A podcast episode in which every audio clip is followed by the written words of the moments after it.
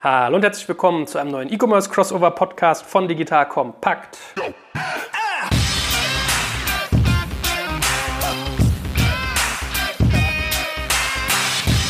Mein Name ist Jörg Kaczmarek und ich habe wieder die beiden Handelsgranten Jochen Krisch und Alex Graf hier. Hallo, ihr beiden. Hallo, Schwell.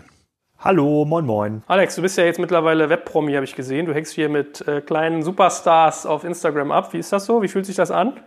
Ja, also es sieht halt so aus, als würde ich mich dort anbiedern, aber fairerweise haben Lena und Lisa mich gefragt, ob sie einen Selfie mit mir haben können. Das wird immer falsch dargestellt in der Öffentlichkeit. Hast du jetzt 500 neue Abonnenten auf deinem Spriker-Kanal oder sowas?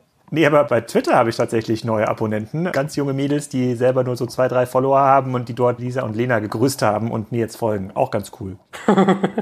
also Background für den Zuhörer, es war ja OMR dieser Tage und da hat der gute Alex solche Aufnahmen machen können und auch fleißig Bühnenprogramm bespielt. Wie war's so?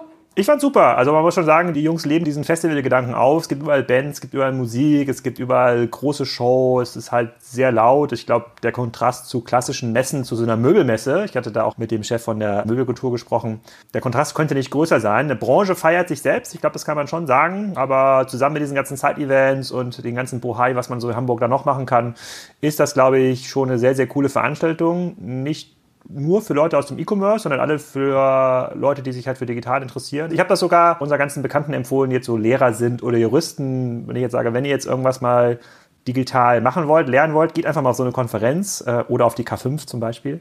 Da kann man einfach eine ganze Menge sehen, wie dieser Markt tickt. Gut, und der gute Jochen, habe ich gelernt, war in Israel und in den USA. Im Gegensatz zu mir kneift er mal wirklich beide Arschbacken zusammen und geht mal dahin, wo die Analysen wirklich produziert werden sollten eigentlich, nämlich in die USA. Also das finde ich immer total geil, dass du dann auch mal auf so eine Ami-Konferenz gehst.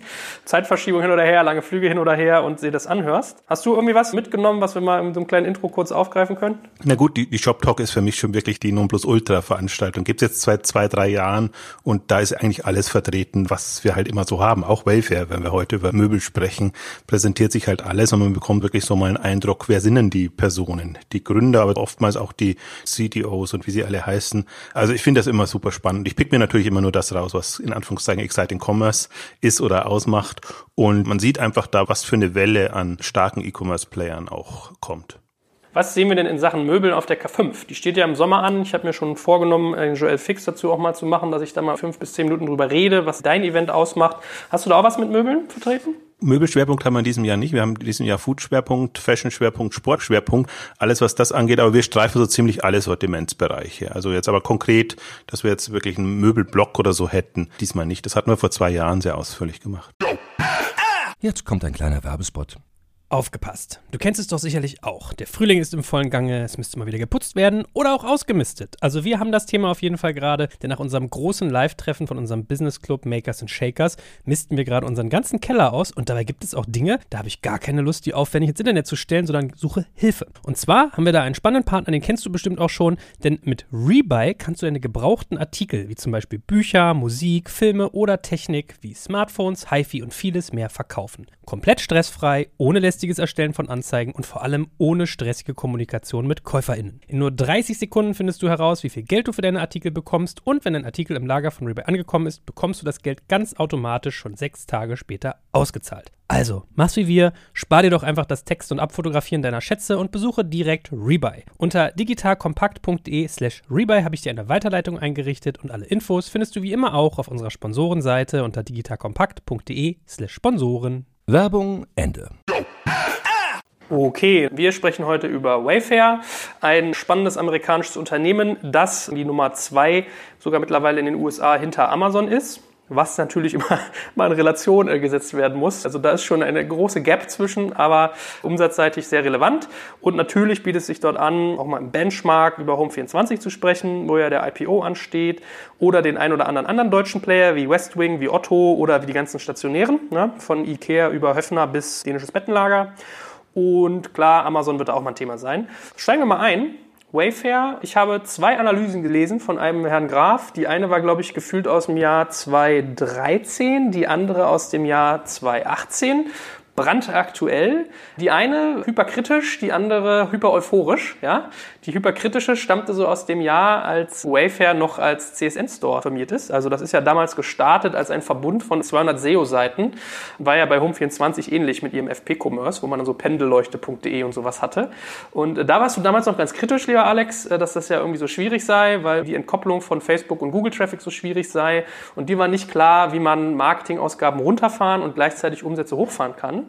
Und siehe da, ein paar Jahre später steht das Ding aber total gut da. Was ist dazwischen passiert? Wie siehst du das Modell mittlerweile, dass sich da auch so viel Differenz für sich ergeben hat? Also erstmal möchte ich hier mal diese beiden Artikel einordnen. Und zwar war das 2013. 2013 habe ich geschrieben, der Möbelhandel wird sich langsamer verändern als geplant. Da ist diese Euphorie auch ausgebrochen. Und fairerweise für den deutschen Markt, für den europäischen Markt ist das ja auch passiert. Also viele von den neu gestarteten Modellen damals, also die vertikalen Möbelmarken, auch Home24, haben sich deutlich schwerer getan, als sie es, glaube ich, wollten und sind heute auch noch nicht auf einem Niveau, wo man sagen kann, dass der Durchbruch irgendwie geschafft, aber da reden wir noch mal im Detail drüber. Und den letzten Artikel, den ich dazu geschrieben habe, zu Wayfair im Rahmen einer langen Kassenzone-Analyse, hat es gezeigt, naja, wenn man es richtig macht, wenn man da auch ordentlich Gas gibt und ein paar von diesen operativen Dingen richtig macht, dann kann man tatsächlich auch Milliardenplayer dort aufbauen. Das ist Wayfair mittlerweile gelungen, die es ja auch geschafft haben, in den USA ein profitables Geschäft abzubilden. Das ist ja nicht ganz verständlich und international noch unprofitabel sind. Also ganz, ganz ähnlich wie es Amazon eigentlich auch ist im Handelsbereich. Die sind ja auch in den USA profitabel, zumindest weisen sie profitable Zahlen aus. Und im internationalen Geschäft, insbesondere in Deutschland, ist das noch nicht der Fall. Was sich geändert hat aus meiner Sicht, 2013 war noch zumindest noch nicht sichtbar, dass es eine Art Salando, ASOS, Amazon für den Möbelhandel gibt. Es gab halt relativ viele Möbelumsätze schon. Und mittlerweile gibt es halt so zwei Entwicklungen. Einmal ist es für mich Wayfair ist im Grunde genommen so ein Salando in den USA für Möbel, auch genau mit dem gleichen Modell, also sehr große Auswahl, Preisführerschaft, möglichst gute Verfügbarkeiten, zumindest bei den nicht Make-to-Order-Produkten. Und auf der anderen Seite sehen wir halt solche Modelle wie Wish für Home und Living oder auch andere App-Modelle, wo man sieht, man kann auch Möbel ganz anders verkaufen und darstellen. Und jetzt beginnt für mich aus meiner Beobachtung so ganz langsam diese Abkopplung von den klassischen Möbelhaus-Konzept. Und sogar IKEA ist jetzt gezwungen, Möbel an Amazon zu verkaufen, weil die Kunden dort die Produkte von IKEA suchen und nicht auf der IKEA-Webseite, die fairerweise die Kunden ja auch bestraft, wenn sie dort online kaufen. Und das sind alles so kleine Faktoren, wo ich sage, okay, da hat sich schon eine ganze Menge verändert. Sozusagen Wayfair ist jetzt die Blaupause für den Online-Möbelhandel geworden, für den klassischen Online-Möbelhandel. Aber nach dem, was wir auch beim letzten Mal über Wish diskutiert haben in unserem Podcast, gibt es, glaube ich, aus dieser ganzen Home- und Living-Ecke gibt es dann auch neue Wettbewerber, die den Handel nochmal ganz anders angehen. Also es hat sich schon positiv gedreht und ich glaube, wer jetzt über so einen ganz normalen Online-Shop nochmal nachdenkt als Online-Möbelhändler, ich glaube, der muss nochmal ein bisschen genauer auf die Zahlen schauen. Ich glaube, das ist nicht ganz so einfach, aber man kann Kunden effizient abholen online, man kann denen auch online Möbel verkaufen und das macht mich in Summe deutlich euphorischer als 2013 und 2013 auch schon fünf Jahre her. Das heißt ja, dass diese Sicht von damals sich ja durchaus bestätigt hat. Wir können ja mal ein paar Zahlen durchreiten zum Thema Wayfair, damit die Zuhörer auch wissen, wovon wir eigentlich sprechen. Äh, ist vielleicht eine ganz gute Gesprächsgrundlage auch für uns. Also gegründet wurde das gute Unternehmen im Jahre 2002 und der Börsengang folgte dann im Oktober 2014. Und auch ganz interessant, da mal so ein bisschen zu benchmarken, wie sich das seitdem entwickelt hat. Der Market Cap, also die Marktkapitalisierung war damals 2,4 Milliarden. Man hat das genutzt, um so roundabout 300 Millionen Dollar einzunehmen.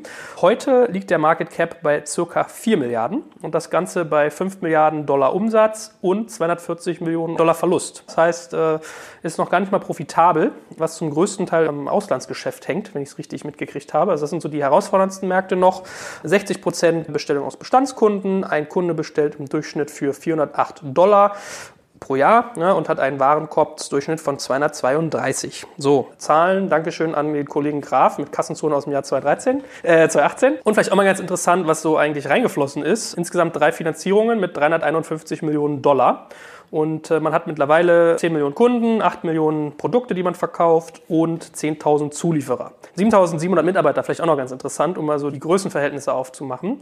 Jetzt können wir ja mal, lieber Jochen, das grafische Paradigma anwenden, was er immer gerne benutzt für äh, E-Commerce-Buden, nämlich die Trias aus Verfügbarkeit, einem möglichst großen Angebot und Preis. Das ist ja mal, äh, korrigiere mich Alex, was du irgendwie heranziehst, um zu sagen, dass Plattformisierung äh, könnte da ein Thema sein. Amazon-Kunden bestellen schon IKEA-Geschichten Geschichten.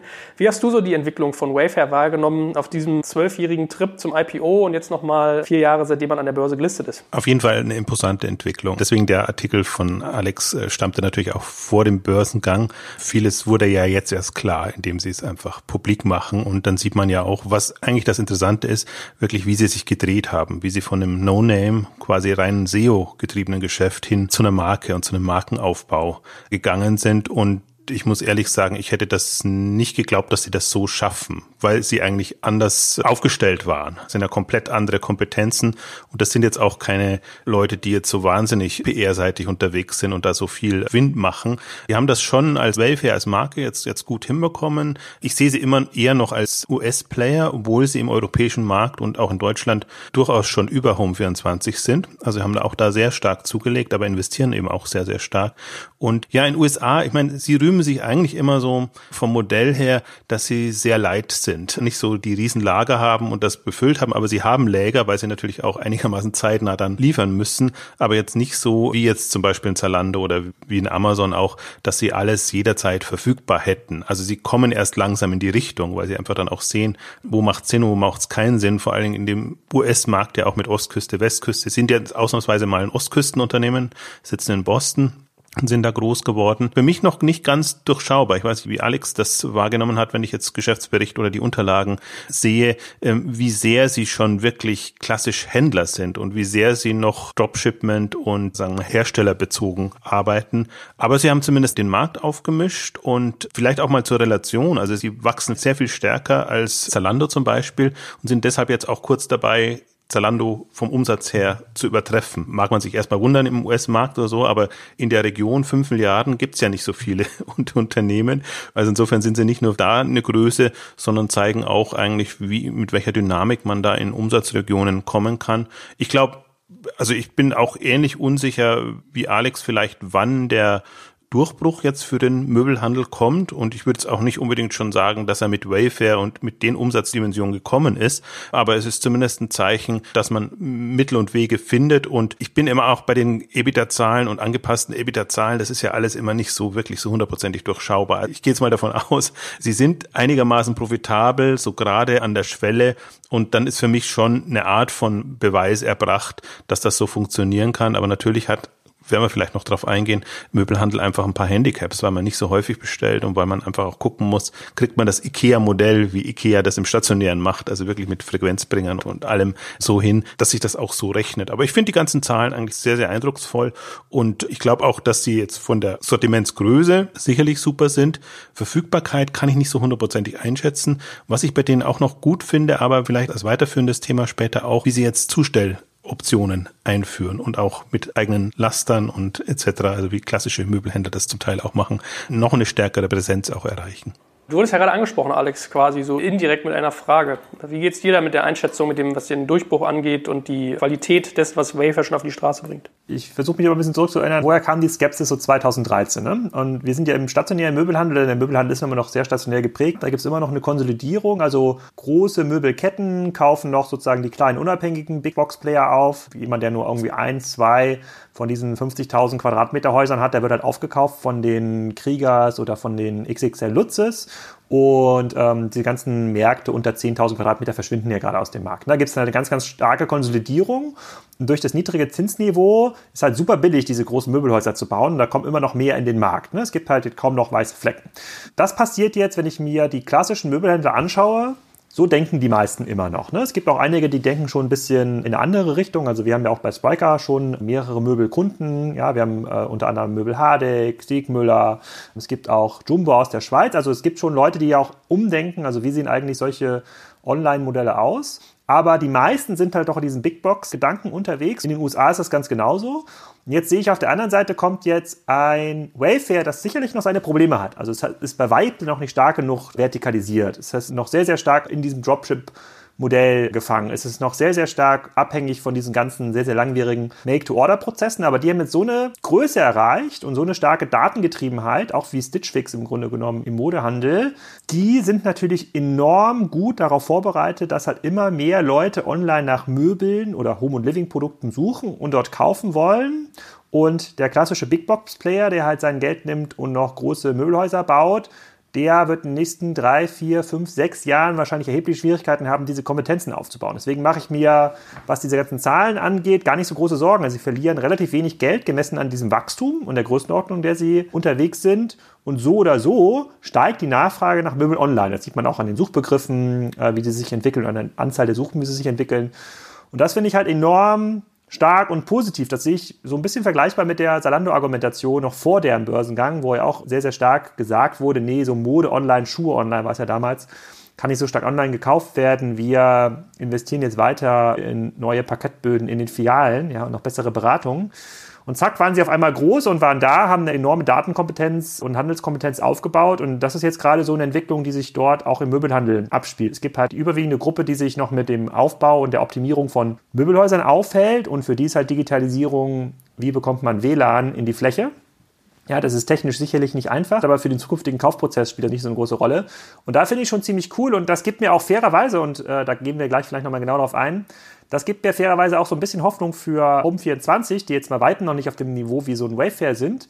Aber es gibt halt sehr wenige Unternehmen, die bisher diese Daten- und Handelskompetenz im E-Commerce für Möbel aufgebaut haben. Und Wayfair ist da ganz, ganz weit vorne. Und ich sehe jetzt keinen Grund, warum die nicht die nächsten Jahre immer noch so 30, 40 Prozent wachsen können, weil dieser Markt kippt ja langsam Richtung Möbel. Ich glaube, wir hatten auch in dem Artikel, gab es auch Gesamtmarktzahlen. Ich glaube, Möbel in den USA korrigiere mich, wenn das falsch ist, aber waren irgendwie so 200 Milliarden Home und Living äh, Umsatz, 200 Milliarden Dollar Umsatz. Davon halt genauso wie im Lebensmitteleinzelhandel, wenn das so langsam kippt, dann sitzt Wayfair halt gerade da und muss einfach nur warten. Und da kommen halt die ganzen Kunden. Das ist schon ganz cool. Wobei, muss vielleicht so sagen, USA ist vielleicht noch ein anderer Markt. Und vielleicht hat's Wayfair ganz gut, dass die jetzt voranbrechen konnten. Bei uns ist es ja, oder in Deutschland ist es ja so gewesen, dass viele durchaus durch Home24 und das, was da kam, aufgeschreckt wurden und dann schon reagiert haben. Und ich glaube auch selbst Ikea muss man inzwischen sehr ernst nehmen, was die machen, weil die haben lange gebraucht. Warum? Warum? Weil sie haben lange gebraucht, bis sie sich orientieren, weil, ja, sie schon, ja, weil sie schon Umsatzniveaus erreicht haben, die eben jetzt schon erstaunlich sind und zeitlang ist ja das alles flach geblieben, so also dahin gedümpelt. Die Aufgabe, die die sich ja gestellt haben, ist erstmal ihre Strukturen, Versandstrukturen und was man alles braucht, so hinzubekommen.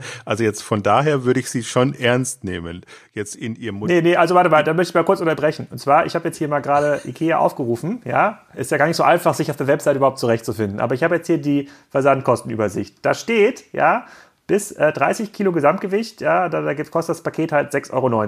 Darüber muss ich beim Warenwert von 200 Euro 25 Euro Versandkosten zahlen, 400 Euro 49 Euro zahlen, bei 1000 Euro 125 Euro, bei über 1200 Euro Warenwert muss ich 175 Euro zahlen. Ein Unternehmen, das seine Kunden dafür bestraft, viel online zu kaufen, würde ich nicht ernsthaft als relevanten Player in dem E-Commerce ansehen. Das ist überhaupt nicht erkennbar bei IKEA, dass die sich auch nur ansatzweise Richtung Online bewegen. Ich bin bei dir und es ist alles ganz, ganz schlimm und ich folge auch überhaupt nicht dem IKEA-Ansatz, diesem Cross-Channel-Modell und allem drum und dran. Ich wollte nur betonen, dass die alle aufgewacht sind und im Rahmen ihrer Möglichkeiten das Beste versuchen. Und ich wollte aber eigentlich mehr auf XXX Lutz raus, weil die so ein bisschen gerade unterm Radar schwimmen, aber extrem investieren und eben auch aufgewacht sind. Die sind vielleicht im Norden nicht so prominent und prägnant, aber im Süden haben sie sehr, sehr große Bedeutung mit ihren unterschiedlichsten Märkten. Also ich wollte nur auf den Punkt raus, aufgewacht. Und ich glaube, das ist auch durchaus dann eine Herausforderung für ein Home 24,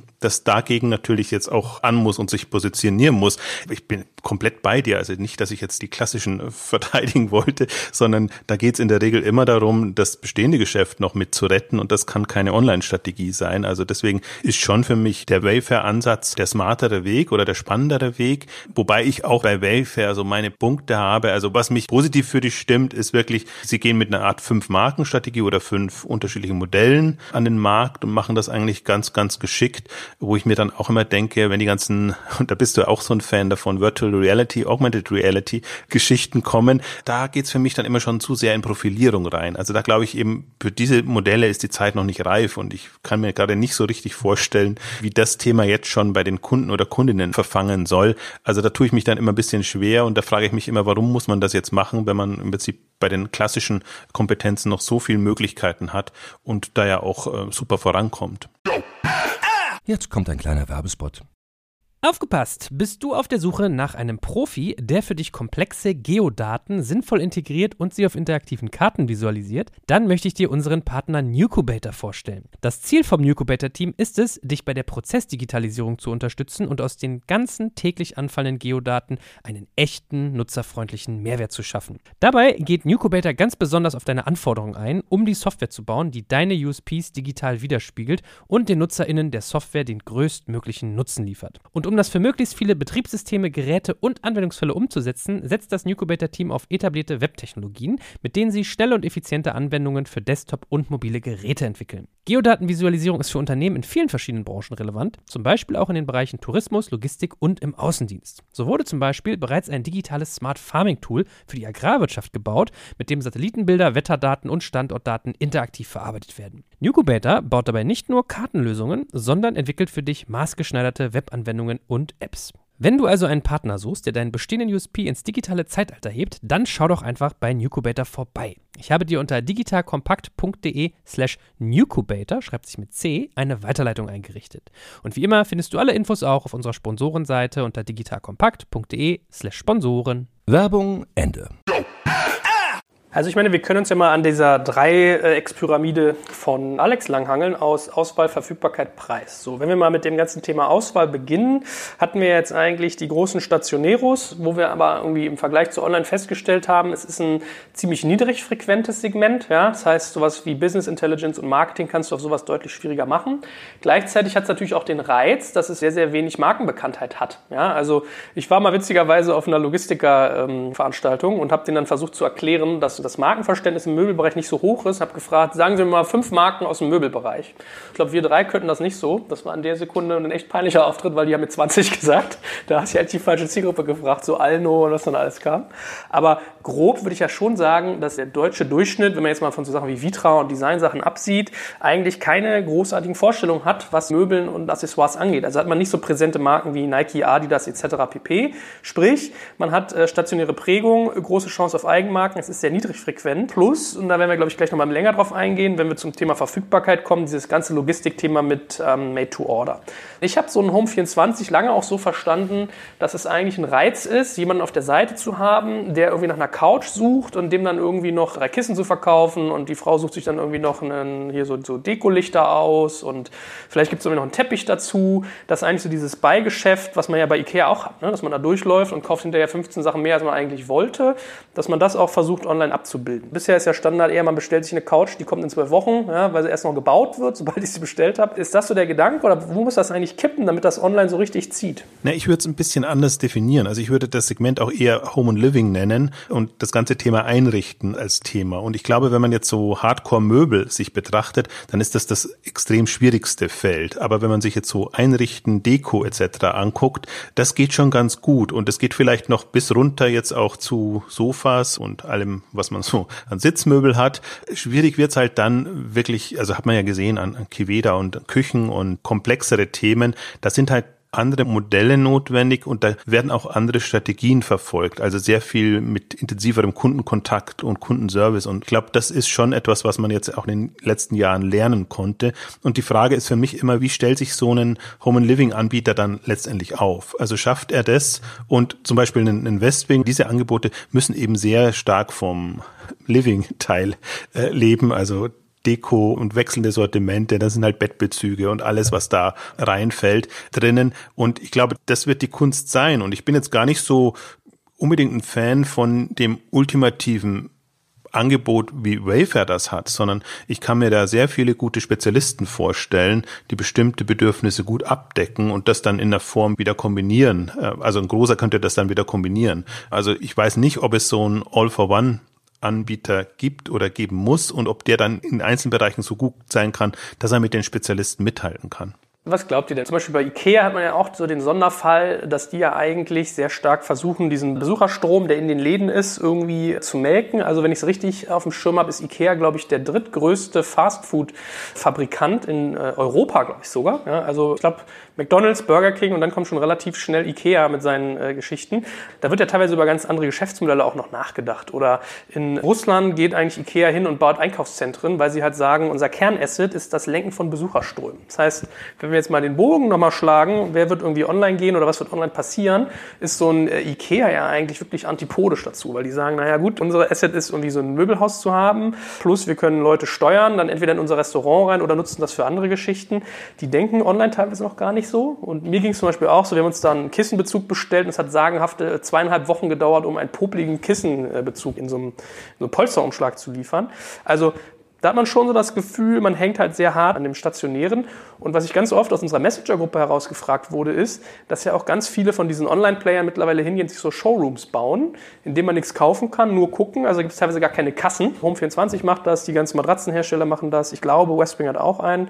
Wie passt denn sowas dann zusammen, dass eigentlich so ein Onliner, Kern-Onliner dann wiederum versucht, stationär irgendwie so Showroom-Geschichten aufzubauen, während der Stationäre eigentlich bisher so ein bisschen Berührungsschmerz hat mit dem ganzen Online-Geschäft? Also ich würde immer ein bisschen vorsichtig sein bei der Definition, jetzt gehen die Onliner offline. Also nur weil jetzt ein Home 24 für irgendwelche Restmöbel. Ja, das habe ich ja nicht gesagt, aber wie passt das da rein? Aber, aber bei anderen Marken ist das ja auch so. Also richtig stark machen die das ja in der Regel gar nicht. Und diejenigen, die es halt stark gemacht haben, wie es noch Avandeo, denen hat das eigentlich auch nicht gut getan im Business, weil es halt sehr stark Ressourcen braucht und natürlich auch Kapital frisst, solche Showrooms zu unterhalten. Und am Ende des Tages will der Kunde ja doch dann dort kaufen, wenn er schon mal dort ist. Ich glaube, das, was Jochen sagt, das würde ich zum Teil unterstützen. Und zwar muss man ein bisschen aufpassen, dass man hier nicht alle Zielgruppen über einen Kamm schert. IKEA hat sich sehr erfolgreich von dem Ersteinrichter sozusagen jetzt auch zum Zweiteinrichter vorgearbeitet, also hat irgendwie auch teurere Möbel im Sortiment und hat es tatsächlich auch geschafft, die stationären Läden so ein bisschen zu einem Eventgeschäft umzubauen. Ja, die Leute sind dort einfach gerne am Wochenende, die essen dort ihr Fastfood. Deswegen würde ich jetzt nicht anfangen,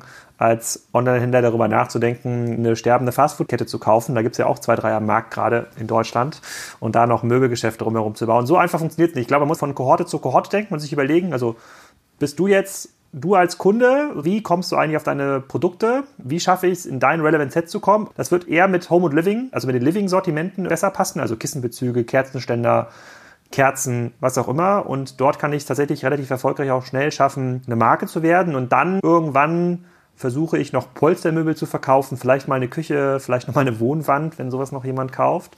Dann gibt es wieder andere Kunden, wie zum Beispiel Jochen, die eigentlich nur Designmöbel kaufen. Absolut. Ja, die ganz anders an diesen Markt rangehen und äh, die eigentlich erwarten, dass sie in so einem Online- Shop dann auch irgendwie so Top-Marken finden. Ich glaube, da ist Connox ja auch ein gutes Beispiel. Ich glaube, Connox muss jetzt überhaupt nicht mit Wayfair konkurrieren. Das wäre total falsch, sondern Connox muss ja schauen, dass es in den Kohorten, in denen es aktiv ist, halt ein sehr, sehr gutes Angebot schafft und halt den klassischen Connox-Käufer oft genug auf seine Webseite oder oft genug irgendwie in die Customer Journey wieder reinholt, damit man im Relevant Set bleibt. Und wenn man so rangeht, dann wird es auf einmal viel einfacher, Möbelkonzepte irgendwie online zu denken und auch zu durchschauen. Wenn jetzt so ein Big Box Player anfängt zu sagen, okay, ich habe jetzt hier 30.000 Produkte oder 50.000 Produkte in meinem riesigen Möbelhaus stehen, wie bringe ich die irgendwie online und wie schaffe ich es, dass die Leute, die eigentlich sonst immer zu mir gekommen sind nach Castrop Rauxel an den großen Möbelcontainer. Wie schaffe ich es, dass die jetzt online einkaufen und nicht mehr zu mir zum Möbelcontainer fahren? Ich glaube, das ist falsch. Das ist so ein bisschen verwirrend, weil das, was ich schon sehe, ist, diese Verfügbarkeit ist für mich absoluter Must-Have das ist ja das, woran auch Wayfair gerade arbeitet, dass sie quasi diese Make-to-Order-Prozesse halt optimieren und dass man maximal irgendwie eine Woche hat von der Bestellung bis zur Auslieferung des Sofas. Und so ein Sofa, das dauert ja nicht, das sechs Wochen zu bauen. So ein Sofa dauert ja auch irgendwie so ein paar Tage, das zusammenzuschrauben und da Stoff drauf zu ziehen. Das hat ja was mit den Produktionsprozessen zu tun im Möbelhandel, die man halt so ein bisschen optimieren muss. Und die Unternehmen, die es halt besser, schneller optimieren können, die werden da vorne auch gewinnen und dabei sein. Und die Unternehmen, die halt immer noch in dem sechs bis acht Wochen Make-to-Order-Zyklus sind und wenn du morgen in das Möbelhaus fährst nach Berlin, in acht Wochen dann die Couch aus Polen bekommst, die werden halt kaum eine Chance haben, online die Kunden noch zu begeistern. So gehe ich daran. Gar nicht so dogmatisch, dass man das ganze Möbelhaus online bringen muss, sondern für die Kunden, die heute schon online-affin sind, die eine bestimmte Kauferwartung haben und dazu gehören wir alle drei, obwohl Jochen nicht. Jochen hat nur einmal bei Amazon gekauft letztes Jahr, habe ich in der Umfrage gesehen. Die muss man halt anders abholen als diejenigen, die halt äh, noch dieses Erlebnis haben wollen. Und dieser Markt wächst halt sehr stark. Vielleicht ein kurzes Wort zu Connox. Da bin ich ja vorbelastet im Beirat und verfolge das ja auch ähm, sehr intensiv. Und das ist ja genau der Punkt. Also die gibt es seit über zehn Jahren, sind aus sich heraus profitabel gewachsen über die Zeit und haben sich eben ein bestimmtes Segment rausgesucht und genau wie Alex sagt, stark auf hohe Verfügbarkeit gesetzt. Auch jetzt noch in einer sehr starken Wachstumsphase und Internationalisierungsphase. Und ich glaube, das ist schon ein gutes Beispiel, wo man sieht, es geht, wenn man sozusagen eher jetzt, Connox ist ja im Premium-Bereich angesiedelt, im Designer-Bereich und versucht mit guten Beziehungen zu den Marken und den Herstellern zu arbeiten. Und wenn man dann eben der quasi Händler der Wahl ist, auch für die Marken und Hersteller, hat man eben sehr gute Möglichkeiten, dann auch so ein umfassendes Sortiment zu bieten und die entsprechenden Strukturen aufzusetzen und sich eine Klientel zu erarbeiten und die kontinuierlich zu bedienen. Da muss man jetzt nicht unbedingt der Möbelriese sein. Und das finde ich eben durchaus auch das Spannendste, weil es gibt ja auch jetzt, also Connox steht eben eher für den Premium-Bereich, es gibt im Gartenbereich Garten und Freizeit und es gibt durchaus in den einzelnen Bereichen spannende Unternehmen, die es geschafft haben, ein vermeintlich eher unattraktives Online-Sortiment gut zu vertreiben. Also das ist immer so eine Mischung, glaube ich. Genau die drei Punkte spielen natürlich eine Rolle. Hast du die entsprechende Auswahl, Verfügbarkeit und kannst es preismäßig auch entsprechend so abbilden, dass es klappt. Ich finde natürlich dann immer spannend, wenn man jetzt nicht zu sehr auf Discount setzen muss. Das geht natürlich im Zweifel immer. Aber andere gehen dann in die Eigenmarkenrichtung rein und sagen, wir arbeiten bewusst jetzt nicht mit den bekannten Herstellern oder den Herstellern, die einem den Handel einfacher machen, sondern wir versuchen bewusst direkt unsere Marken zu kreieren und können natürlich dann auch auf den Marktplätzen entsprechend aggressiv unsere Produkte anbieten. Also ich der Möbelbereich ist schon strategisch gesehen sehr spannend, weil so ziemlich alle Strategien gefahren werden, die man sich so vorstellen kann. So, jetzt laufen wir mal weiter von dem einen Eck des Dreiecks, nämlich Auswahl, hin zum anderen Verfügbarkeit. Wir haben jetzt schon ganz oft irgendwie MTO Made to Order gesagt. Also äh, Möbel sind eins oder Home and Living muss ich ja eigentlich sagen, äh, wie Jochen richtig sagt. Wo Möbel aber sozusagen diesen MTO-Geschichten sehr relevant sind, haben wir das Problem oder genau diese Geschichte, dass die halt gebaut werden, wenn man sie bestellt. Und ich glaube, diese sechs bis zwölf Wochen Lieferzeit hängt jetzt vor allem auch oft am Herstellungsort, ja, dass die teilweise irgendwie in Asien gefertigt werden oder vielleicht auch in Polen, das möchte ich gerne belehren. Also das ist so das eine und dieses ganze Thema Dropshipping, dass das im Prinzip so eine Asset-Lightness bringt bei einem eigentlichen Shop. Ne? Dass irgendwie Home24 sagen kann, die haben keine großen Lager, die haben dadurch keine Kosten, die müssen da nicht selber die Logistik machen, sondern das würden in dieser Logik die Hersteller machen. Das ist ja aber so ein bisschen genau dieser Widerstreit Vertikalisierung versus Asset Light. Also wenn ich irgendwie in der Lage bin, meine eigene Logistik aufzubauen, habe ich mehr Tempo drin, mehr Prozesskontrolle, ich kann die Kosten senken, ich kann irgendwie dafür sorgen, dass die Beschädigungen abnehmen, weil rein vom Convenience-Faktor ist ja schon so, wenn man sich Möbel bestellt, kriegt man immer wieder gespiegelt, es dauert sehr, sehr lange, es kommt teilweise defekt an. Ja, also wenn man sich mal beliest, heißt es, dass solche Sachen teilweise zwei, drei, viermal von so einem FedEx-Hersteller umgeschlagen werden müssen. Da ist es fast unausweichlich, dass was dran kaputt geht. Da muss es aufgebaut werden, das sind nicht immer die netzten Leute, weil das eher so ein Niedriglohnsektor ist. Also der Convenience-Faktor auf Logistikseite Seite total niedrig, hat man das Gefühl, und es dauert sehr, sehr lange, während das Ganze selber machen eigentlich im Prinzip die Komplexität auf Händlerseite hochtreiben würde. Wie geht man mit sowas um? Das sind zwei verschiedene Punkte. Das eine ist ja quasi das ganze Thema Lieferung. Das hast du ja auch im stationären Handel. Ja, wenn du ein Sofa quasi beim XXL Lutz kaufst, nimmst du das ja auch nicht mit. Das wird ja auch geliefert, außer du hast irgendwas aus der Ausstellungsfläche, was du da mitnehmen willst. Oder gibt es ja eine Art Logistik, die in vielen Fällen ja auch gut funktioniert. Ich lese natürlich auch, dass viele im Bereich so Zweimann-Handling von Hermes oder DRL dass das durchaus limitiert ist. Ich habe da auch schon meine Erfahrungen gemacht. Ich habe ja mein Sofa, habe ich auch, weiß gar nicht, schon länger her. Ich glaube, vier, fünf Jahre habe ich auch bei Avaneo äh, äh, bestellt und dann hat das irgendwie viel länger gedauert als gedacht. Dann hat der Hermes-Fahrer war dann an der falschen Adresse, dann hat da irgendwie jemand zugeparkt, sich noch mit der Polizei angelegt, als er das Sofa ausladen musste, dann sollte er das Sofa irgendwie aufbauen, das fand er irgendwie scheiße und hat im Haus rumgeschrien. Also da gab es schon viele Sachen, wo ich sage, na ja, das ist jetzt vom Kaufprozess und vom Logistikerlebnis nicht optimal gelaufen. Ja, aber dadurch, dass wir nur alle zehn Jahre ein Sofa kaufen, habe ich schon wieder fast vergessen. Also das Thema Logistik, ich glaube, das kriegt man auch gelöst. Wenn man jetzt mal mit dem Vitra redet, da gibt es durchaus Zustellservices, die das auch in einem Premium-Modus machen und die Möbelhäuser machen das auch schon. Bei Make-to-Order sehe ich es halt noch ein bisschen anders. Ne? Make-to-Order, da muss man vielleicht nochmal sich anschauen, wie funktioniert denn zumindest in Deutschland und Europa, wie funktioniert denn der Einkaufsprozess? Der wird ja in der Regel gesteuert über Einkaufsverbände. Ja? Und diese Einkaufsverbänden liegen halt ganz, ganz viele dieser Möbelhäuser. Und diese Einkaufsverbände sind halt uralte Organisationsformen in der Regel, die eine sehr, sehr niedrigfrequentige Bestelltaktung haben. Die machen ja auch die ganze Fakturierung. Da gibt es halt nicht irgendwie einmal die Woche eine Möglichkeit, sozusagen neue Möbel zu bestellen und sich aus Polen liefern zu lassen, sondern das gibt es oft so auf einer Saisonebene, manchmal nur auf Quartalsebene. Und so werden dann diese ganzen Möbel auch produziert und die entsprechenden Hersteller ausgesteuert. Und viele Möbelhändler können auch nicht mal direkt mit den Herstellern zusammenarbeiten, weil der Einkaufsverband dazwischen ist und das gar nicht zulässt, dass es dort eine Veränderung in diesem Make-to-Order-Prozess gibt. Das heißt, Händler, die gar nicht in dieser Einkaufsverbandslogik drin sind, und dazu gehören fairerweise Online-Händler, haben natürlich viel, viel bessere Chancen zu innovieren als Händler, die noch abhängig sind in so einem Kooperationsnetzwerk. Und ich glaube, das ganze Thema Qualitätsmanagement, Lieferoptimierung, das hat mit der Beschleunigung der Produktion gar nichts zu tun. Das sind zwei komplett verschiedene Sachen. Ja, ich glaube schon, dass es aufeinander rückfeuert. Ne? Also wenn du mitkriegst, dass das aus Asien kommt, an mehreren Flughäfen umgeschlagen werden muss und und und. Ich glaube, das macht schon was aus. Aber wenn du jetzt im Prinzip von Wayfair berufen würdest in den Beirat und die sagen, hey Alex, du kennst die stationäre Welt, was denkst du, sollten wir tiefer reingehen in die ganze Prozesskontrolle, sollten wir stärker vertikalisieren? Macht das für uns Sinn? Macht das für einen Online-Player Sinn? Macht mega viel Sinn, vor allem weil ja in Wayfair, die wissen ja genau, was die Kunden suchen ne? und wie sie suchen. Also das sind ja die Daten, von denen ich vorhin gesprochen habe. Sie wissen, was eigentlich von den Kunden gefragt wird und sie können natürlich super gut testen. Sie können ja sagen, komm, wir stellen erstmal ein paar das muss ja nicht immer ein Sofa sein, können irgendwie kleinere Möbel sein. Die stellen wir erstmal als sofort verfügbar nach vorne in der entsprechenden Kategorieseite und schauen uns mal an, wie viel besser die verkaufen im Vergleich zu nicht so schnell verfügbaren Produkten.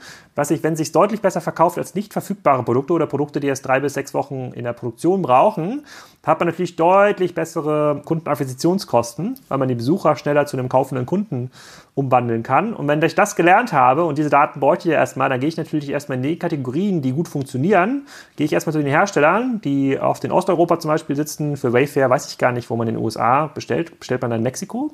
Wahrscheinlich. Also gehe ich mal von aus. Das, was wir quasi nach Osten immer auslagern in der Produktion, passiert in den USA wahrscheinlich in Kanada oder in Mexiko.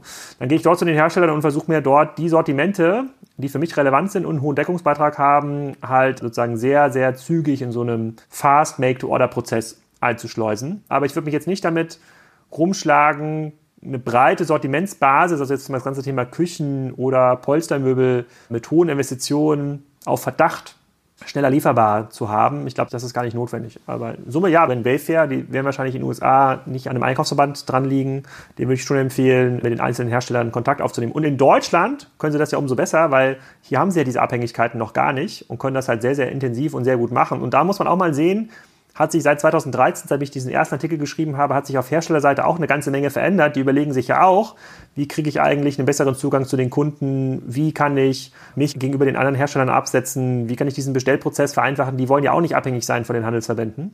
Da gibt es, glaube ich, schon sehr, sehr viele Akteure in dem ganzen Markt, die nur darauf warten, dass es solche Player gibt, die ein bisschen Geld in die Hand nehmen, um dort mal neue Dinge auszuprobieren. Jetzt kommt ein kleiner Werbespot. Aufgepasst! Heute gibt's Werbung in eigener Sache. Wir wollen dich nämlich besser kennenlernen, weil viele hören Woche für Woche unseren Podcast und dabei wissen wir gar nicht immer, wer genau diese Leute sind. Und natürlich wollen wir ja aber wissen, wer du bist, um unseren Inhalt auch an deinen Interessen ausrichten zu können. Und um das zu ändern, habe ich eine Umfrage vorbereitet. Dort kannst du uns erzählen, wer du bist und wofür du dich interessierst. Und was du davon hast, naja, ich meine, je besser wir dich kennen, desto besser können wir unseren Podcast an deine Bedürfnisse anpassen. Und dann spreche ich auch keine Werbung mehr für Penispuppen und Online-Casinos ein, wo dich womöglich ganz andere Dinge interessieren. Nein, kleiner Spaß und trotzdem, du tauscht fünf bis zehn Minuten deiner Zeit gegen viele Stunden noch bessere Unterhaltung und Tiefenwissen in der Digitalwirtschaft. Klingt für mich nach einer Win-Win-Situation und geh doch also daher mal auf die Seite digitalkompakt.de/slash Umfrage. Fülle diese nach bestem Wissen und Gewissen aus und freue dich in Zukunft auf noch besseren Content auf Digital Kompakt. Ende der Werbung. Wenn wir jetzt das Dreieck mal schließen, also Auswahl, Verfügbarkeit, Preis, haben wir schon ein bisschen drüber geredet. Glaubt ihr, dass das ganze Thema Möbel nochmal eine eigene Plattform zulässt? Also so wie Zalando es ja eigentlich versteht, sich neben dem Amazon zu etablieren. Also ob das langfristig gelingt, äh, to be seen. Aber kann das ganze Thema Home and Living eines sein, wo man es schon noch schaffen kann, zu einer Plattform zu werden, die gegen den Amazon Bestand hat? Naja, Plattform ist immer so hin und her. Also Home24 hat ja auch immer versucht, mal wieder Marktplatz zu werden, mal dann wieder zurückgefahren und Home24 hat ja schon unterschiedlichste äh, Strategien, Ansätze, Geschäftsmodelle versucht zu fahren und jetzt langsam kommen sie so auf den Trichter, dass sowohl wieder ein bisschen mehr Wachstum da ist, als auch die Marge dann wieder passt. Ich würde im Modebereich Plattform eher ein bisschen anders sehen, anwendungsorientiert. Ich glaube, das Sortiment ist das eine und die Nutzungssituation ist die andere. Also will ich mich einrichten, brauche ich nur ein bestimmtes Produkt wie sehen überhaupt meine Bedürfnisse aus. Und da kann ich mir eben vorstellen, deswegen, ich hatte das vorher eher so ein bisschen ins Lächerliche gezogen, AR und VR und diese Geschichten, aber ich kann mir eben gut vorstellen, dass man über, sei es mobile Anwendung oder was weiß ich, vielleicht wird ja auch Sprachanwendung irgendwann im Möbelbereich das Ultimative sein, kann ich mir jetzt nicht so vorstellen, aber sobald die Sortimente online verfügbar sind, ob jetzt direkt oder also schnell verfügbar oder weniger, spielt ja gar keine so große Rolle, hat man andere Möglichkeiten. Und du hast ja am Einstieg ja schon Haus anklingen lassen, also Haus wie Haus mit Doppel-Z am Ende, die sich eher so als Einrichtungsplattform sehen, eher so die Dienstleister, Inneneinrichter und was in den USA alles für eine Rolle spielt, aber auch die Servicekräfte da bündeln. Also man kann das sehr unterschiedlich spielen und deswegen ist auch noch gar nicht so wirklich für mich klar, was wird jetzt der ultimative Player sein in dem Möbeleinrichtungsbereich. Also wenn ich in Plattform denke, in dem Segment, dann denke ich eher so in die Richtung und kann mir auch dann vorstellen, was zum Teil jetzt ja auch Zalando versucht, jetzt bestimmte Dienste und Dienstleistungen in die eigene Plattform dann zu integrieren. Das muss ja nicht alles der Händler dann auch selber machen. Also, aber da sprechen wir jetzt von Zeiträumen von fünf bis zehn Jahren. Also da muss ja erstmal die Basis gelegt sein, es muss das Kundeninteresse da sein und dann müssen die technologischen Voraussetzungen da sein, dass das entsprechend dann auch möglich wird.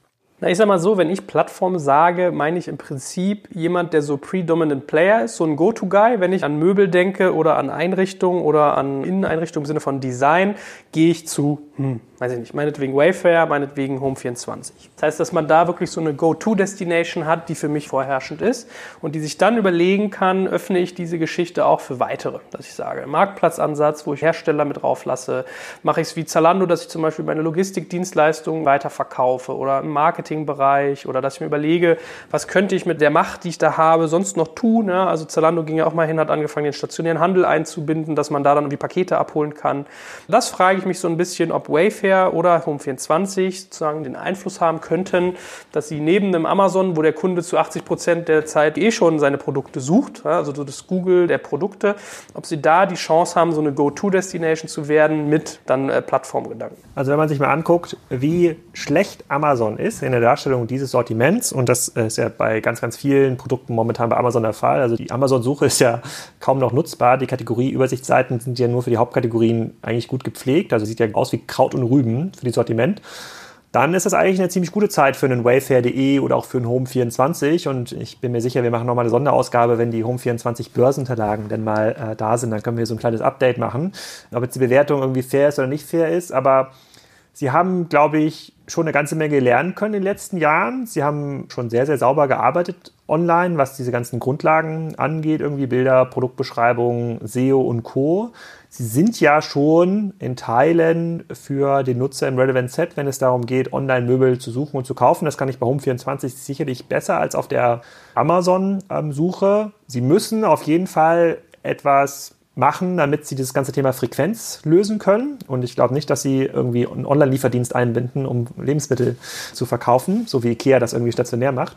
Das sind ja schon gute Ansätze, um eine Plattform zu werden. Ob das dann nicht vielleicht für bestimmte Nischen dann doch sowas sein könnte, wie so ein Wish für Home und Living, kann ich gar nicht so genau sagen. Aber es ist schon eine gute Zeit für solche Plattformen, um da so ein bisschen Gas zu geben. Und durch das Niedrigzinsumfeld kann ich mir auch gut vorstellen, dass Home24 ausreichend Geld am Markt einsammeln kann, um da noch weiter zu iterieren und sich weiter in die Breite zu bewegen. Da muss man jetzt nicht super kreativ sein und sich überlegen, wer kann die nächste Plattform sein. Da würde ich erstmal mal die zwei, drei nehmen und dazu gehören sicherlich Westwing, Home24, aber auch einen Wave wird mir erstmal anschauen, wie funktionieren die, woher bekommen die ihren Traffic, was sind so die durchschnittlichen Warenkörbe. Da warte ich ja nur auf die Börsenunterlagen, damit man sich das mal genauer anschauen kann. Und es reicht leider nicht zu sagen, die verdienen kein Geld oder das ist irgendwie ein Draufzahlgeschäft dieses Argument hat ja schon bei Zalando nicht geklappt.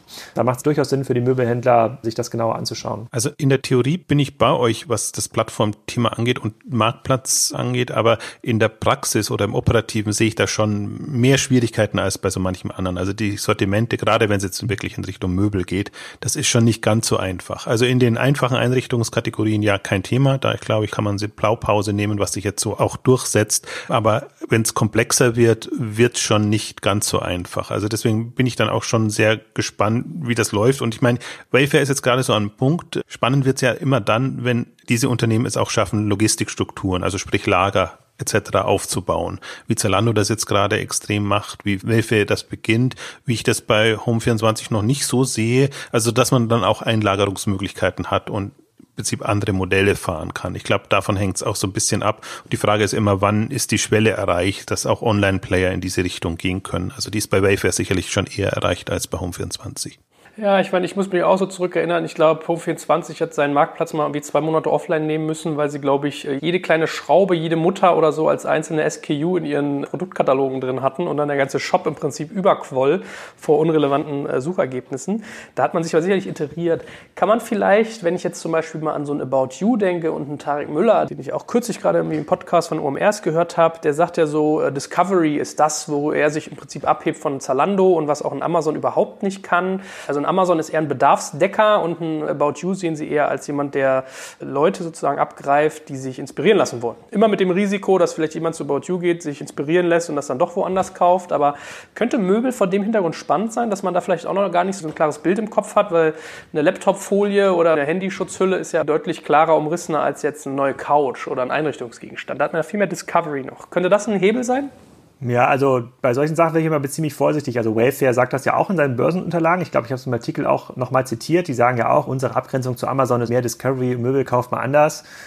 Ja, also das Argument kam ja auch schon von Piken Glockenburg, die gesagt haben, nee, Service und stationär ist wichtig und Klamotten kauft man anders. Also da würde ich immer sehr vorsichtig sein und mir genau anschauen, was sagen eigentlich die Zahlen, also wie viel Traffic kommt da raus, was sind die durchschnittlichen Warenkörbe, wie gut können sie die Kunden binden. Ja, es kauft sich sicherlich anders, es verkauft sich anders, aber die grundsätzlichen Regeln bleiben halt dieselben. Man braucht halt Frequenz auf der Seite. Man muss halt die Leute sehr schnell zu einem relevanten Angebot führen und relevant ist das Angebot dann, wenn man aus einem sehr, sehr großen Pool sourcen kann. Es wird nach vorne auch immer relevanter.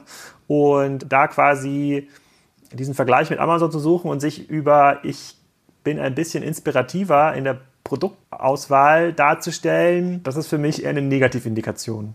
Mhm. Ja, naja, wobei ich muss schon sagen, also Möbel verkauft man schon anders als Mode oder andere Sortimente und in der Darstellung und der Art und Weise, wie fast alle Möbel, also Player, also jetzt die umfassenden angehen, das ist schon ein bisschen anders. Mich fasziniert nur immer dann, wenn ich den Erfolg zum Beispiel von Lampenwelt sehe, die mit einem quasi sehr speziellen Sortiment enorm Gas gegeben haben und Umsatzregionen vorgekommen sind, wo man sich denkt, äh, wie kann das sein mit so einem Sortiment machst du äh, so extreme ähm, Umsätze. Da bin ich dann immer hin und her gerissen wissen, was ist was ist online eigentlich? Was ist Onlinehandel? Also ist es ein bisschen Rückgriff? Ist es das Sortimentgröße und, und Verfügbarkeit wirklich als Spezialist und ich bin großer Verfechter von Spezialist und Spezialisierung, weil das andere jetzt ein umfassender Anbieter zu werden und das in irgendeiner Form aggregiert zu bekommen, also entweder aggregiert oder selber das zu machen, aber selber ist es eine riesen Herausforderung.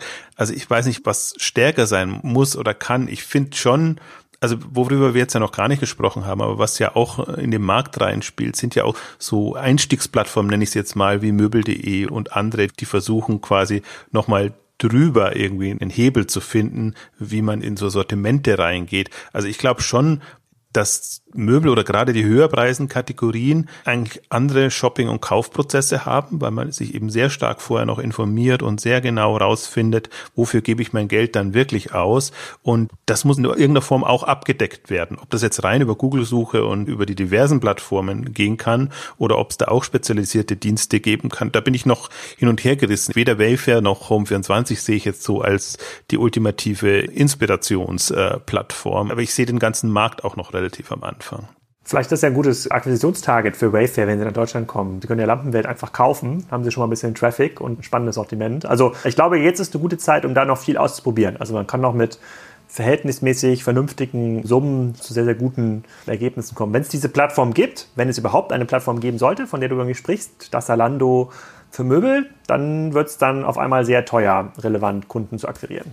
Könnte ein Wayfair sich nicht sogar überlegen, Home 24 zu kaufen, auch wenn die jetzt irgendwie Börsengang angehen, müsste das ja eigentlich Target sein. Die müssten ja eigentlich so Marktführerambitionen haben, ne? Ja, also auf dem Papier ist das, glaube ich, richtig, kommt so ein bisschen auf die Bewertung drauf an. Dann ist halt die Frage, wie schwer fällt es einem Wayfair, die gleichen Lieferanten anzuziehen, wie sie ein Home24 haben. Ein E-Commerce-System oder irgendwie so eine Delivery haben sie am Ende des Tages schon. Aber vielleicht ist es doch billiger. Vielleicht ist es billiger für Wayfair, sich einfach so einen Anbieter zu kaufen und damit in Europa schon ein bisschen schneller voranzukommen. Na, ich fürchte fast, dass Home24 einfach dadurch schon jetzt nicht mehr attraktiv wird, weil sie einfach die Dynamik verloren haben. Also ist ein Home24 für Wayfair wirklich gefährlich und ich glaube, seit Home24 eben den Kurs schwenk machen musste und eben nicht mehr auf Wachstum setzen konnte, sondern auf Profitabilität achten musste, haben sie sich das ein bisschen vertan. Und deswegen glaube ich, dass ein Wayfair, also man unterschätzt sie, weil sie ja keine Deutschlandzahlen veröffentlichen, aber wenn man sich nur mal die internationalen Umsätze anguckt von Wayfair, dann sieht man schon, in welchen Regionen die sind und die internationalen Märkte sind im Wesentlichen England und Deutschland. Also da ahnt man schon, dass die wahrscheinlich auf einem ähnlichen Niveau sein könnten. Und Home24 veröffentlicht ja auch internationale Umsätze, also die ein bisschen über 100 Millionen, glaube ich, waren es, die Home24 jetzt veröffentlicht hat für den deutschen Markt. Ich kann mir vorstellen, dass da Wayfair durchaus schon drüber ist, obwohl man sie gar nicht so wahrnimmt.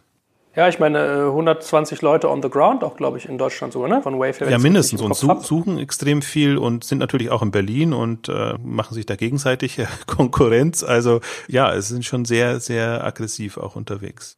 Lass uns doch noch mal ein bisschen Bewertung machen zu den Wettbewerbern, die wir hier auf dem Feld haben im Prinzip. Also Home24 hast du ja auch gesagt, hat irgendwie so die Dynamik verloren. Ich nehme die auch so wahr, dass die halt irgendwie ja sehr verwohnter Cap-Table abgewertet, äh, immer sehr kapitalintensiv gewesen, aber wenig draus gemacht. Also ich habe neulich eine relevante Personalie gehört, der mir sagt, er geht dahin, wo ich erstmal dachte, oh Gott, einen guten Mann an den Laden verloren.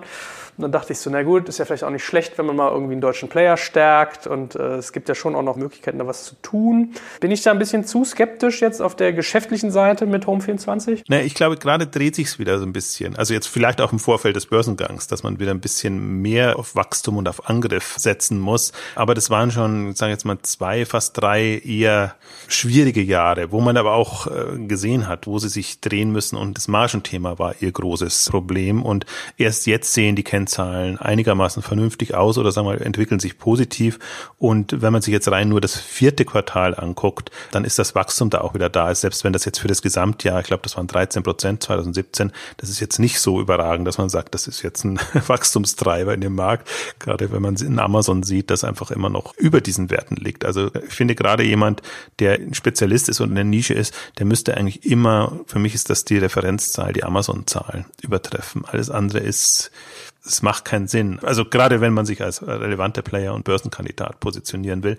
Aber ich würde jetzt mal sagen, also ich bin jetzt gerade eher wieder überrascht und äh, in Anführungszeichen erfreut, wobei ich jetzt kein persönliches Interesse dran habe, dass da wieder ein bisschen mehr vorangeht bei Home24. Werbung.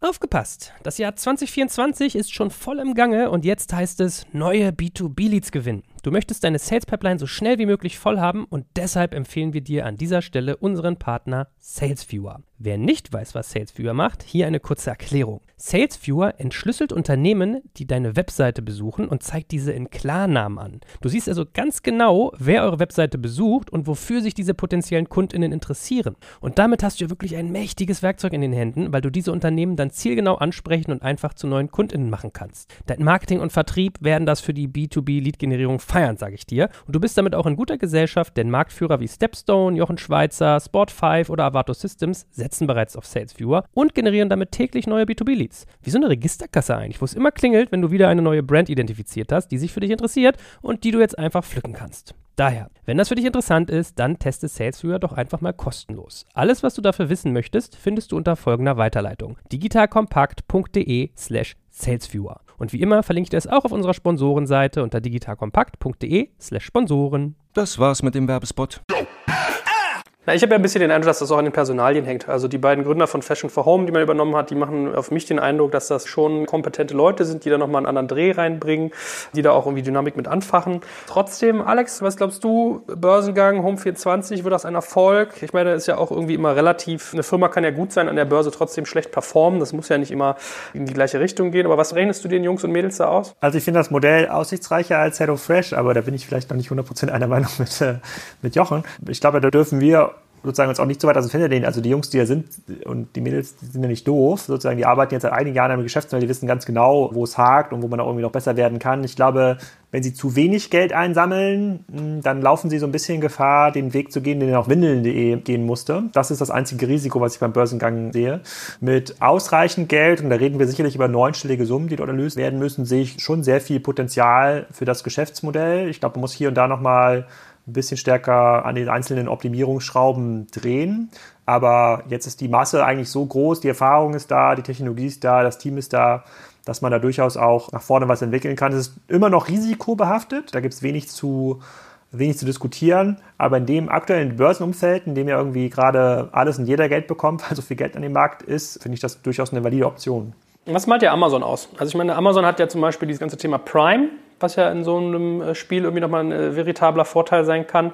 Und äh, ich glaube, das hatte ich bei dir gelesen, Alex, was ich ganz interessant fand, war so das Thema Datenkompetenz. Dass man im Prinzip gesagt hat, naja, ein Amazon kriegt ja eigentlich mit als erstes mit, wenn jemand umgezogen ist, weil er eine neue Versandadresse angeht für seine Bestellung. Das heißt, die können schon proaktiv dich eigentlich mit Möbelgeschichten bespielen, obwohl du noch gar nicht vielleicht in dem Kaufprozess schon so weit bist. Ja, theoretisch stimmt das, ja, aber theoretisch könnte auch Amazon mir passende Produkte zu meiner letzten Bestellung liefern, aber im Retargeting liefert es mir trotzdem nur das gleiche Produkt nochmal aus, was ich wieder bestellen äh, muss. Also das ganze Thema hätte, wäre, ja, oder wäre, wäre Fahrradkette, wie es ja mittlerweile heißt, das zählt nicht so richtig. Das zählt ja fairerweise auch für die großen Möbelhändler, die wissen ja auch ganz, ganz viel über die Kunden. Teilweise gibt es ja auch Möbelhändler mit ganz, ganz vielen Kundenkarten. Das nutzen die alles auch nicht aus. Auf dem Papier hat Amazon natürlich Vorteile, das stimmt schon. Aber ihnen fehlt auch sozusagen Zug in diesem Sortiment, weil sie halt weltweit in so vielen anderen Bereichen wachsen wollen und wachsen müssen. Und bis mir Amazon auf Basis meiner letzten Bestellung, und ich bestelle ja auch so viel, das ist gar nicht so einfach für Amazon rauszufinden, was ich eigentlich noch brauche, überhaupt senden kann, hier Alex, hier dieses grüne, weiche Kissen für dein Sofa, das ist doch total cool. Ich glaube, das dauert noch zwei, drei Jahre und in der Zeit kann jeder andere Player sich auch noch in diesem Markt nach vorne bewegen. Jochen, du musst mir übrigens mal mit West Wing helfen. Ich glaube, das hast du dir wesentlich intensiver und häufiger anguckt als ich. Für mich ist das immer noch ein bisschen schwer zu greifen. Ich habe die früher so eingeordnet als Shopping-Club, waren sie ja, glaube ich, auch. Jetzt haben sie sich ein bisschen weiter geöffnet. Kannst du mal so ein bisschen Big Picture geben, wie West Wing da in dieses ganze Spiel reinpassen könnte? Westwing finde ich vor dem Hintergrund spannend. Also, dass sie eben mit wechselnden Sortimenten, mit vergleichsweise überschaubaren Sortimenten, mit günstigen eher Living-Produkten arbeiten können, ist für mich nach wie vor der Favorit, wenn ich jetzt sage Home 24 versus Westwing. Sie haben aber auch keine einfache Zeit hinter sich und sind jetzt auch gerade nicht der Wachstumstreiber und da sehen die Zahlen eher noch weniger gut aus, weil zum Teil auch die aktiven Kunden zurückgehen. Aber jetzt vom Modell und Ansatz und wenn man es schafft, die Leute da, ist jetzt etwas äh, buzzwordig, aber zu inspirieren und zu motivieren, aktivieren. Also sie haben halt viel besseren Kundenzugang, sie können auf höhere Bestellfrequenzen und all das achten. Ähm, ja, sie haben sich etwas geöffnet und haben jetzt auch ein dauerhaftes Sortiment Sortiment und versuchen das auch hinzubekommen. Am Anfang hieß es, sie suchen da auch die besten äh, jeweils äh, spannendsten Produkte aus und stellen die zur Verfügung. Ist halt immer so ein bisschen ein Problem. Ähm, wie schafft man es in der Wahrnehmung der Kunden auch? da zu sein. Und ähm, ich glaube, das ist gerade so die Herausforderung von Westwing. Und ja, leider gibt's da keine so tiefgehenden Zahlen und da ist jetzt auch kein Börsengang angekündigt. Und ich dachte eigentlich immer, wenn dann würde Rocket beide zusammen in einer Gruppe an die Börse bringen. Das wäre ja auch immer noch eine Kombination gewesen. Also kann leider nicht mehr dazu sagen gerade. Das ist alles, was mir so zugänglich ist. Ich finde, wir sollten uns eigentlich auch mal, was das Thema Wettbewerbseinordnung vielleicht vertagen, wenn der Home24 Börsengang gelaufen ist. Also ich glaube, wir haben jetzt mal für das Modell Möbel schon ganz äh, interessante Erwägungen gehabt. Wayfair als spannenden Anbieter und dann können wir ja wie Amazon, Westwing, Home24 und Co. nochmal ein bisschen genauer betrachten, wenn wir da ein bisschen mehr Zahlenmaterial haben. Vielleicht könnt ihr abschließend nochmal so eure Einschätzung sagen. Was glaubt ihr denn, wie das ganze Thema Furniture, Schrägstrich, Home and Living noch wachsen kann? Also wir hatten jetzt solche Sachen wie AR, VR, ja. Also ich kann mir auch vorstellen, dass man da irgendwelche Geschichten macht, dass man mit seinem Handy ins Wohnzimmer guckt und kriegt dann die Couch drüber gelegt. Aber erfahrungsgemäß ist das ja weniger jetzt äh, etwas, was irgendwie so schnell an den Markt kommt und wirklich praktikabel ist. Also was für Innovationsmomente kann man da noch haben? Was für Möglichkeiten marketingseitig, aber vielleicht auch einfach von der Positionierung her kann man schaffen, um da nochmal relevant zu wachsen? Ich glaube, was man hier mal sehen muss, also wir reden ja beim Home Living Markt in Deutschland von irgendwas zwischen 30 bis 35 Milliarden, je nach Abgrenzung. So, in den USA sind es irgendwie 200 Milliarden. Und dadurch, dass ja digitale Interfaces immer wichtiger werden und die Leute halt so oder so ja vor ihrem Kauf online schauen, entweder auf dem mobilen Gerät oder auf dem Desktop oder vielleicht auch mal per Voice, was sie eigentlich kaufen wollen oder was sie kaufen könnten, haben wir so ein natürliches Wachstum von 10, 20, 30 Prozent in dem Markt. Jetzt haben wir schon eine hohe Basis erreicht im Möbelhandel, also sind wir schon bei, ich habe letztens, habe ich irgendwo Zahlen gesehen, ich glaube drei Milliarden in Deutschland. Ich bin nicht ganz sicher, aber ich glaube, im Hafer hatten wir darüber auch gesprochen. So, wenn das jetzt irgendwie 20, 30 Prozent im Jahr wächst, dann muss man sich eher überlegen, wie schafft man es, dieses Wachstum, dieses Interesse auf das eigene Portal zu lenken oder auf die eigene App oder auf das eigene Geschäftsmodell. Ich glaube, Augmented Reality wäre total cool. Ich hatte 2008 schon bei Otto so ein Augmented Reality Projekt mal begleitet. Da ging es darum, dass man dann in einer Wohnung mit so einem QR-Code ausgedruckt dann irgendwie die richtigen Dimensionen hat. Das wird, glaube ich, durch mobile Geräte alles deutlich einfacher und deutlich effizienter, aber ich glaube, das ist es gar nicht. Das sind so Dinge, die es vielleicht nochmal nach vorne hin beschleunigen. Ich würde halt mit so einer 20% Rate rechnen. Das geht so oder so online. Der Gesamtumsatz bleibt irgendwie gleich oder zumindest inflations äh, inflationsbereinigt gleich. Und jetzt haben wir genauso wie im Lebensmittelhandel auch eine ausreichend hohe Basis, dass man dort einfach nur noch alles tun muss, um diesen Traffic auf die eigene Seite zu konvertieren. Also ich habe da gar keine Sorge, dass man sich da irgendwas überlegen muss, die Kunden zu locken. Die kommen von ganz alleine schon online. Also die Flut hebt alle Boote sowieso, meinst du?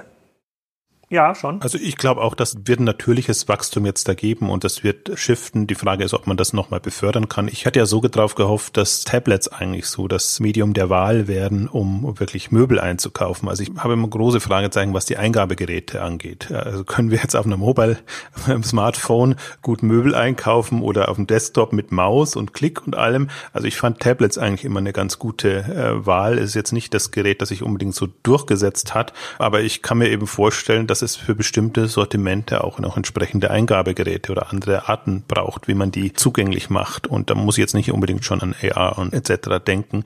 Also deswegen, ich sehe da noch viele Hebel und ich glaube, bestimmte Sortimente haben einfach Handicaps. Da zählt für mich Möbel dazu, da zählt für mich auch Food dazu. Selbst Mode ist nicht ideal, wie man das jetzt online bestellen muss. Und insofern, wenn ich da jetzt auf 15, 20 Jahre rausdenke, glaube ich, da sind noch extreme Innovationspotenziale möglich. Jetzt ist ja gerade erst, man tut sein Möglichstes, um überhaupt diese Sortimente verfügbar zu machen und da in Anführungszeichen einigermaßen Einkaufserlebnis zu schaffen. Das muss man schon auch immer sehen. Wir reden ja immer vom, natürlich, wir freuen uns, wenn es vorangeht und sehen den auch den Fortschritt, aber muss schon immer auch sehen, wo liegt die Latte und wo muss man eigentlich irgendwann mal hinkommen. Was wäre denn noch mit Loyalty? Also sollte Home24 hingehen und immer mit Payback reden, ob man da irgendwie online Payback-Punkte macht oder sollte irgendwie ein Westwing was eigenes aufsetzen in dem Bereich? Kann sowas sinnvoll sein, dass man versucht, den Prime-Gedanken von Amazon zu kopieren, was ja bei vielen Ach, da, immer so. Da finde ich, also gerade das Sortiment finde ich so untauglich für Loyalty. Da finde ich eher spannend, spannend, was sich gerade in dem Mietbereich tut, dass man sich seine, seine Produkte immer mal wieder austauscht und eine Zeit lang dann hat. Da gibt's ja jetzt auch den ein oder anderen neuen Player. Also dann eher so andere Modelle. Die Grundproblematik ist ja immer die Frequenz. Ich brauche halt so wie, wie Alex auch sagt, äh, einmal alle zehn Jahre eine Couch ist doch gut. Wer, wer ein bisschen zeitgemäßer ist, alle fünf Jahre oder so, aber es wird nicht so, dass man täglich äh, Möbel und Einrichtungsgegenstände haben muss, glaube ich. Aber okay, ja, vielleicht kommt es damit, wenn man so smarte Wohnzimmertische hat, dann kann man sich darüber Gedanken machen, wenn das noch so eine Softwareplattform betreibt, um darüber Apps zu verkaufen. Aber wenn, dann hat man überhaupt was mit Loyalty im Bereich Accessoires, ja, sozusagen äh, Kerzen, Kissen, so Deko-Material, was durchaus auch mal sieht man ja an diesen Zahlen bei Westwing ähm, auch so ein bisschen, was man durchaus auch alle drei, vier, fünf, sechs Wochen bestellen kann, aber die bringt zwar Marge, aber quasi nicht so hohe Volumina. Da könnte man so ein bisschen drüber nachdenken. Payback ist natürlich immer eine super Option, kann ich hier ganz neutral sagen. Aber genau, ich glaube, es das löst nicht das Frequenzproblem der Möbelhändler. Also nehme ich mit, dass aber für den Möbelbereich auch Services-Gedanken interessant sein können, wenn man sowas wie Haus zurückdenkt, wenn man Mieten denken und und und. Also vielleicht tut sich ja bei den Geschäftsmodellen da auch noch was. Und ähm, ja, ich glaube, sehr spannendes Beispiel, Wayfair. Wir sind gespannt, wie dann Home24 da nachziehen kann. Und ich danke euch ganz herzlich, dass ihr eure Möbelerfahrung mit mir geteilt habt und freue mich aufs nächste Mal. Vielen Dank. Tschüss.